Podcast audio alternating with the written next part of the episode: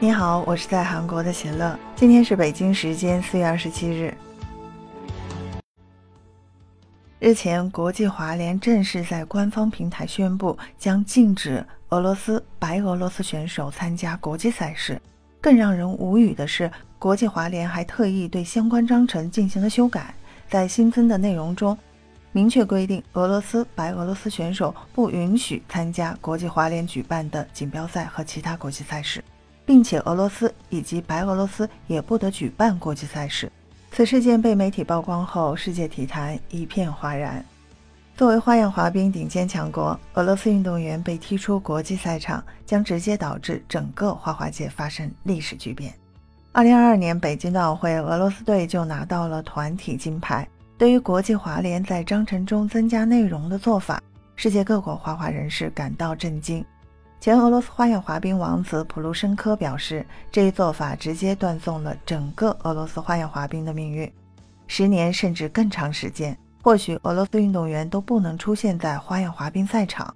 温哥华冬奥会花样滑冰女单冠军金妍儿也曾在个人社交平台表示，俄罗斯花样滑冰女单已经缔造了一个时代。瓦利耶娃、谢尔巴科娃和特鲁索娃三强鼎立。如果比赛没有他们参加，这是世界观众的悲哀。在宣布禁赛俄罗斯和白俄罗斯运动员之后，国际滑联又将大奖赛俄罗斯站从分站赛中移出，并寻找新的举办城市。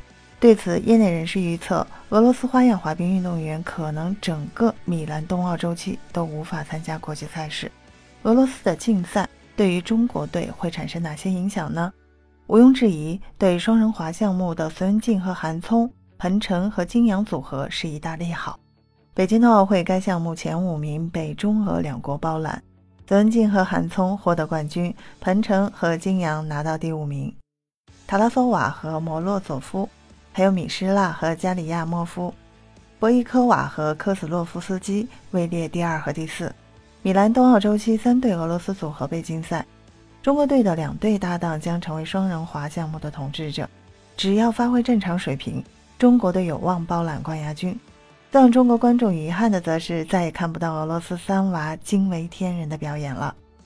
尤其是北京冬奥会女单冠军谢尔巴科娃深受中国网友喜爱，即便在她回到俄罗斯之后，也经常在个人社交平台上和中国网友进行互动。